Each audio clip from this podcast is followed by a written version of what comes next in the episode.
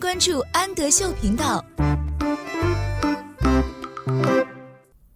Hello，小朋友们，欢迎收听安德秀，我是安仔妈妈，请在微信公众号搜索“安德秀频道”。今天我们一起来阅读海尼曼分级读物的《Things That Go Fast》。Things 是物品的意思，Things that go fast 表示跑得很快的物品。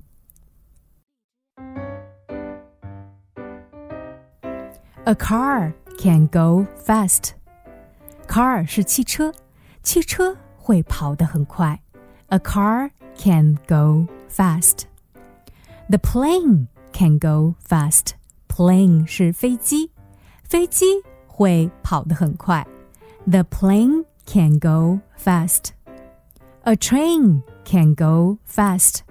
Train 是火车，一辆火车可以跑得很快。 A train can go fast. Train 是火车的意思。The bus can go fast.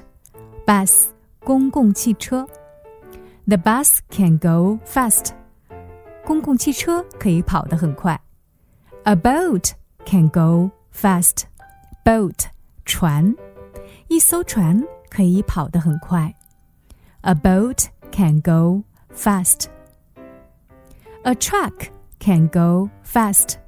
Truck 卡车，A truck can go fast.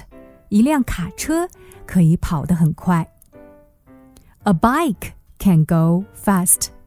Bike 自行车，A bike can go fast. 一辆自行车可以跑得很快。I can go fast. 我可以跑得很快。I can go fast